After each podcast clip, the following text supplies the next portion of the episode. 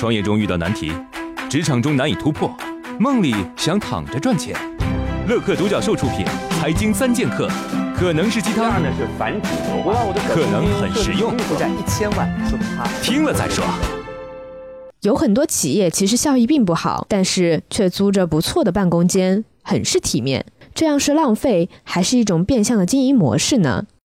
假装成功，直到你成功为止。曾经的江苏首富宋正环，年轻的时候啊，是一家校办工厂的厂长，工厂的效益很差，连年亏损。宋正环上任的时候呢，把自己设计的一款产品的专利卖了四万块钱，大家都很开心啊，认为工资终于有钱发了。没想到宋正环居然给工厂修了一个当地最豪华、最气派的大门儿，员工们都议论老板是不是腐败啊？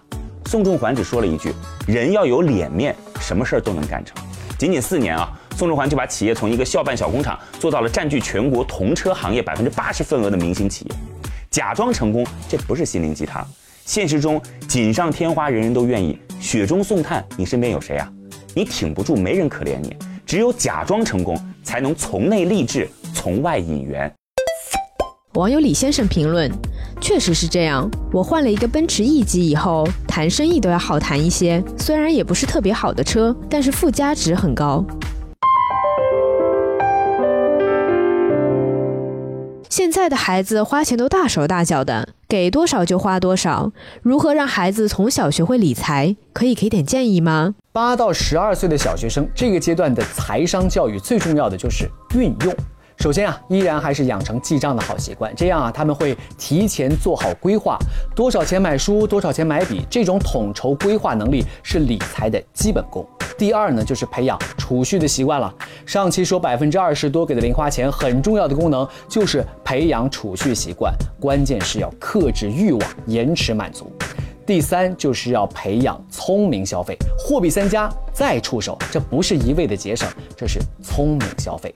第四，如果孩子想提前消费，不是不可以啊，可以从家长这里预支下个月的零花钱，但是要支付一定的利息，培养孩子的金融概念。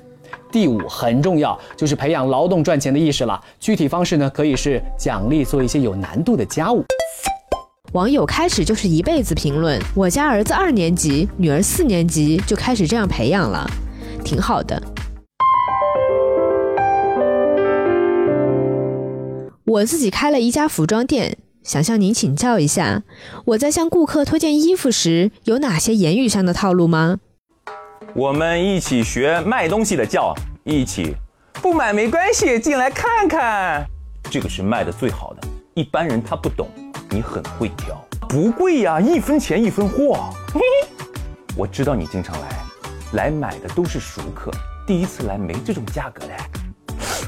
我们做小生意的不容易，嘿嘿，你一看就是白领，一个月赚好几万，五块钱你跟我讨价还价，哦哟，两个都喜欢，两个都拿去，不要选了，省得你烦，嘿嘿，这个价格我给你，但是你不要到外面去乱说，哇，这个东西放到你身上特别有气质，别人买走我觉得可惜了，别走，嘿嘿，给你带带去嘛，好嘞，哦哟，这个东西嘛这样子卖，亏掉了嘞，拿去。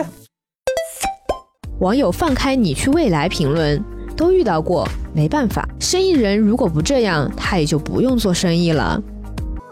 创业四大问题：想创业不知道做什么，合伙人不知道哪里找，钱不够想找投资人，带团队没经验不会管。要解决这四大问题，现在马上下拉手机屏幕，在我的介绍资料里有我的个人微信号，长按复制，添加我为好友。我们在乐客独角兽创业社群为你一一解决这四大问题。